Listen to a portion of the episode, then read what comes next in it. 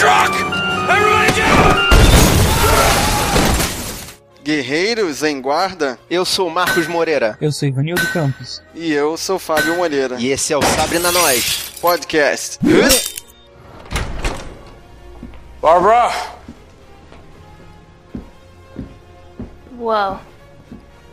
Sweet crib. You must be one rich cop. It's my girlfriend's place. Where is she? I don't know. Barbara!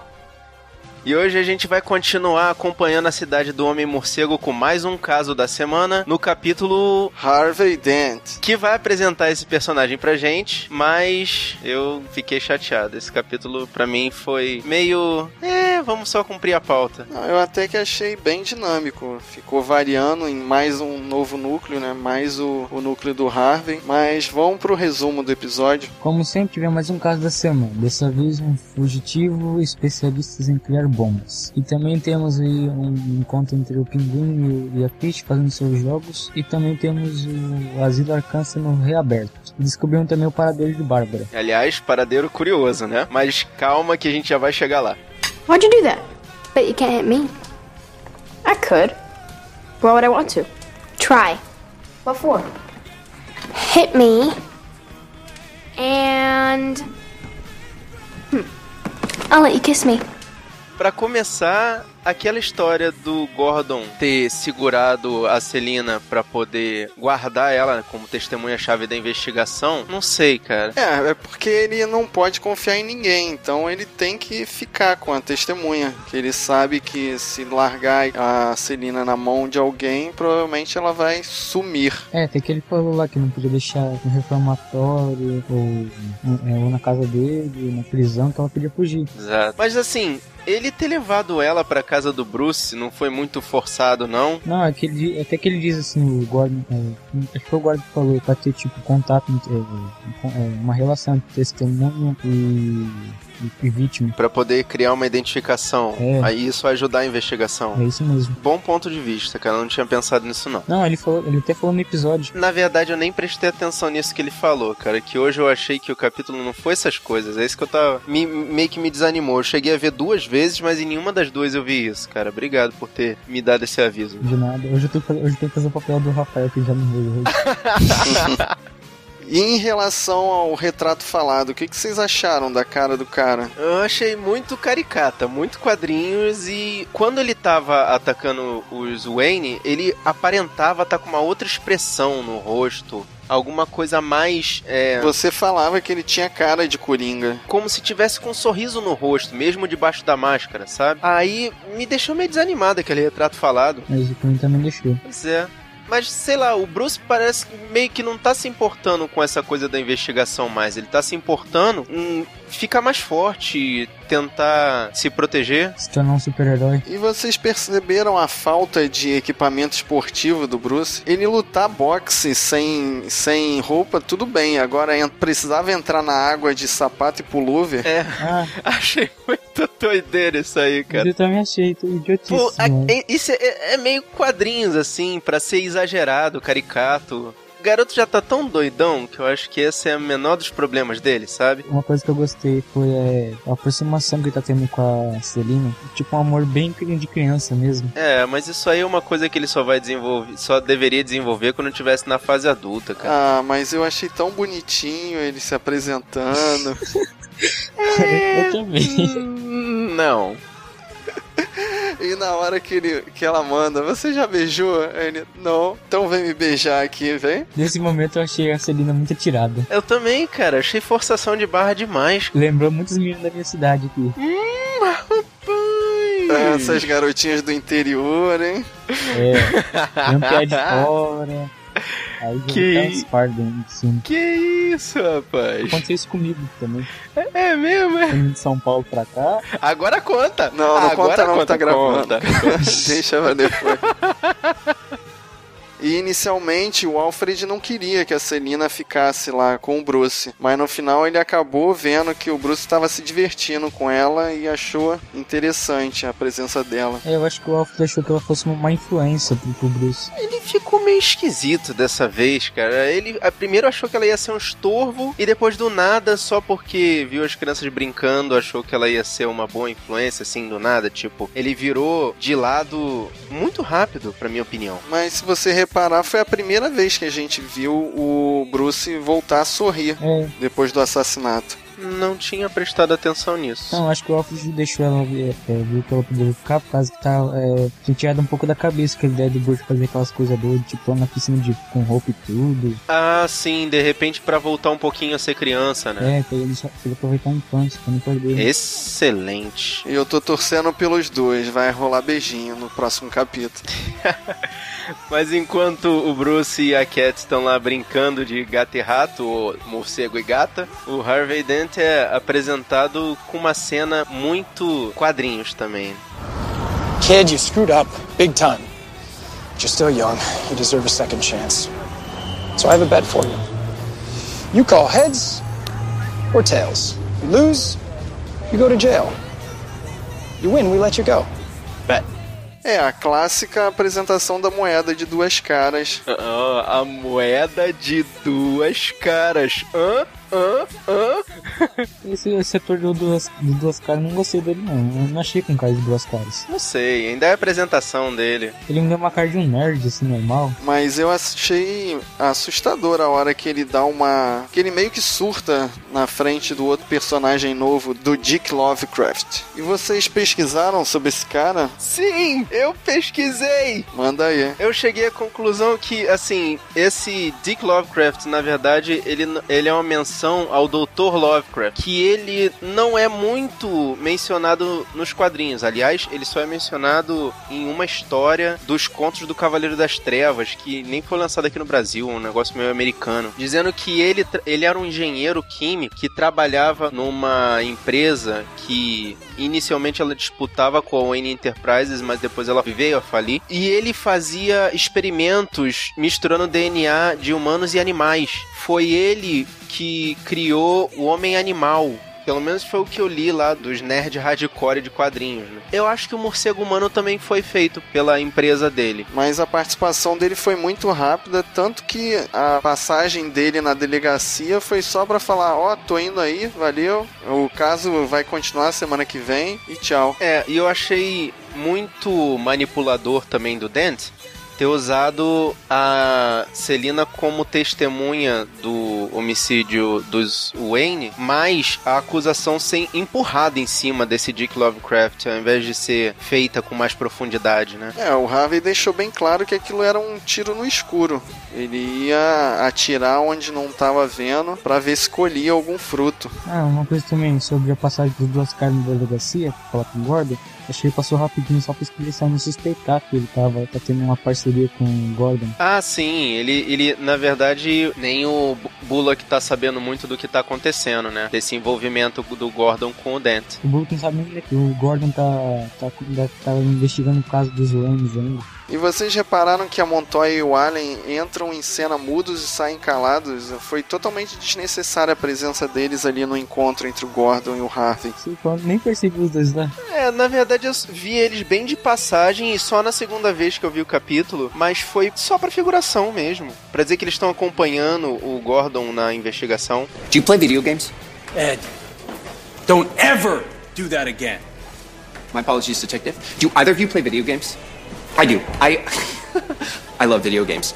I find that each one presents a new challenge, a puzzle. It's a lot like detective work in that way. Ed. E a gente teve uma rápida participação do Enigma. Eu achei interessante ele surgir nas costas do Bullock, assustando ele, feito um Batman. Clássico.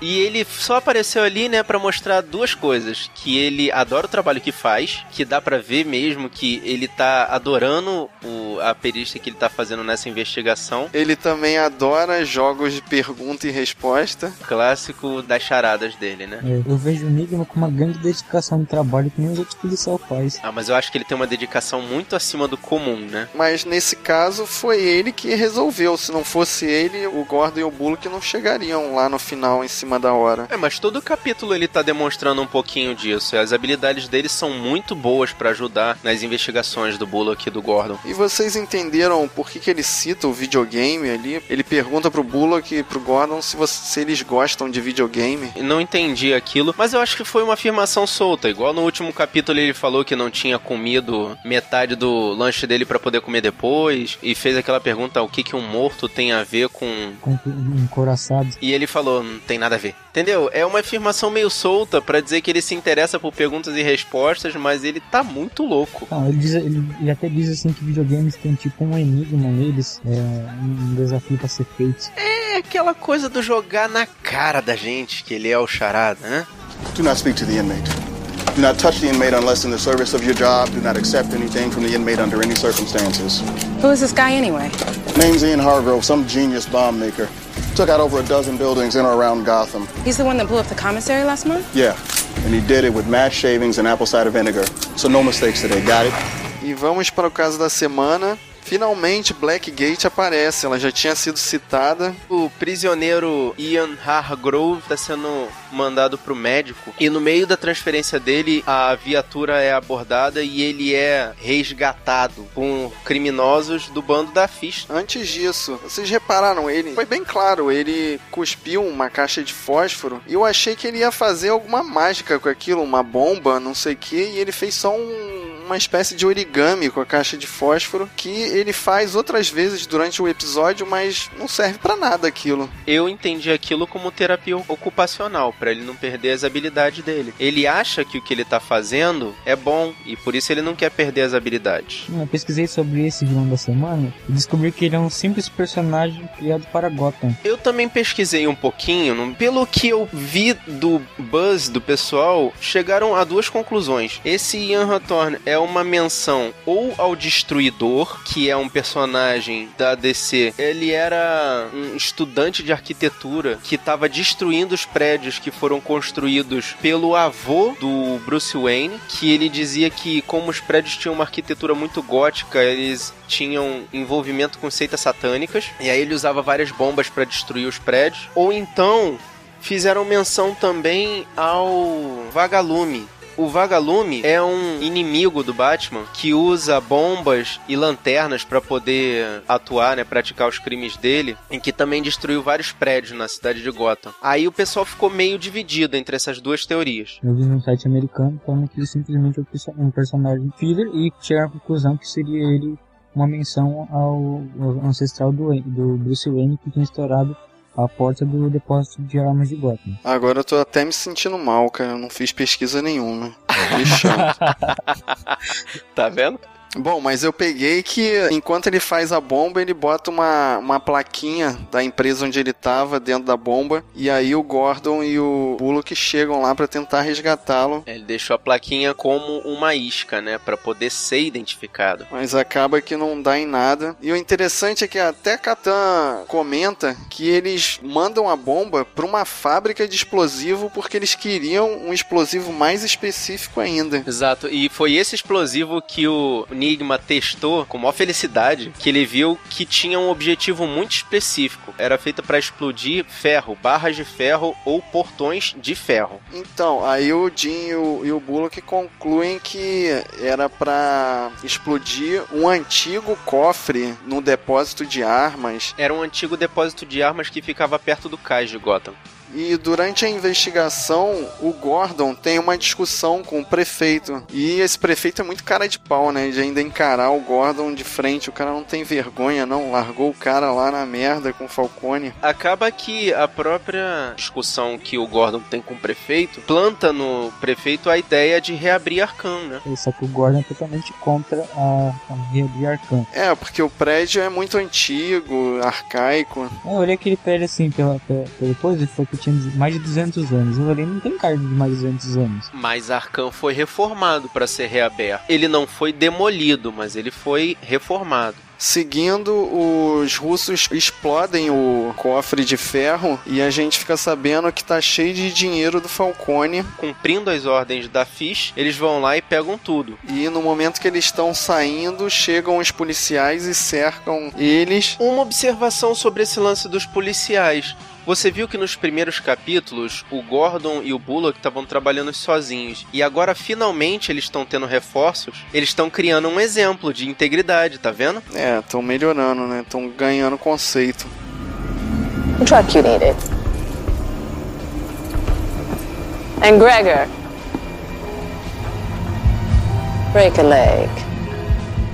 Vocês repararam numa cena que a ficha entrega o furgão para os russos e fala assim: toma aqui o furgão que vocês vão usar. Ela já tinha plantado a bomba. Eu também achei aquilo muito suspeito, é. Mas, né, como ela já tava com tudo montado, né, e preparado, só o que o Butch precisou fazer, porque o Butch agora é o braço direito da Fish, é acionar a traquitana que tava lá ligada na, no furgão, né, que acionava uma bomba. Com o diálogo da, entre a Fish e o Butch, a gente fica sabendo que aquela bomba era um plano B, caso os russos fossem pegos. Na verdade, eu acho que aquilo foi tudo uma armação da Fish. Que o objetivo dela não era ficar com dinheiro. Mas o Butch queria ficar com dinheiro. Ele até fala que a, a gente perdeu muito dinheiro nesse negócio. Mas o Butch não é nenhum cérebro, vai? Ah, mas quem não quer dinheiro? É, sim, concordo com você. Mas a Fish, de repente, não tá tão necessitada. A Fish quer só desmoralizar o Falcone. E futuramente tomar o, o lugar dele, quem sabe, né? Enquanto a Fish tá aí criando esses planos mirabolantes para tentar tirar o lugar do Falcone, o Pinguim tá seguindo o plano dele de uma forma bem simples, né, para tentar descobrir quem é que tá passando as informações para Fish. Forgive me for the intrusion, but it's urgent that I speak with you. you know who I am. É, ele invade o, o, apartamento da Lisa e vai ficar cheirando. Isso para mim foi mais um indício de que ele é meio gay, não é? Vocês não acharam isso, não? Pois é, cara, me fez lembrar muito da teoria do Ivanildo, quando na hora que eu vi aquela cena de enfiando o nariz no paninho, né, cara? Eu vou mudar minha tese, eu não acho que ele é gay. Eu acho que ele é bissexual. Mas aí o pinguim vai fazer uma visita rápida pra Fish só pra dar um cheirinho no cangote dela e confirmar que é o mesmo perfume da Lisa. E só por causa disso ele conclui que as duas estão envolvidas. Não, não, ele, ele fez ligação com. Ele achou um pano, é, alguma coisa, um pedaço de roupa lá em cima da cama dela. Aí ele foi cheirar o perfume dela e o, e o, daquela, e o da roupa e viu que não são o mesmo. Eu acho que a Fish, a Fish foi visitar ela e esqueceu lá, entendeu? E também pode ser porque porque ele achou aquele perfume familiar, né? Pô, ele viveu tanto tempo do lado da Fish. E também não falaram se a Lisa tinha família também, então ok. Deve ser que ele percebeu que era do Fishman desse jeito. Vem cá, mais uma observação. Eles moram todo mundo no mesmo prédio porque você vê na filmagem os apartamentos deles são muito semelhantes. O apartamento da mãe do pinguim e o apartamento da Lisa são muito parecidos. E eu lembrei também do apartamento da Ivy no primeiro episódio. Sim. Também é aquela escadaria parece que tudo foi gravado naquele cenário. É, duas, duas desculpas. A primeira é que alugar um prédio custa caro. E a segunda é, é que pode ser que todos os prédios de Gotham sejam, sejam do mesmo jeito entendeu? É mesmo padrão. Ah, tipo é, conjunto habitacional? Tá bom. Pode tá ser. Bom. É, porque tem lugar assim que a prefeitura obriga você a fazer é, as casas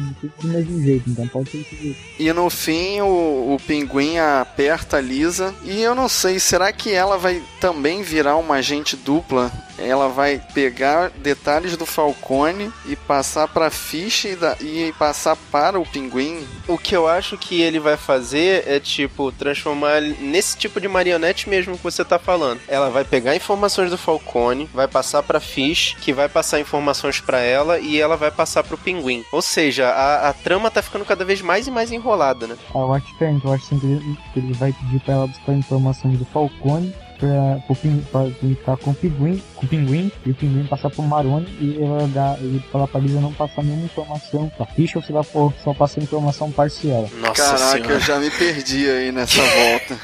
Enquanto o Pinguim fica aí nesse, nesse trololó de maluco com a Lisa, a Fish, o Maroni, o Falcone, a Bárbara sumiu, mas ela deixou o bilhetinho pro Gordon.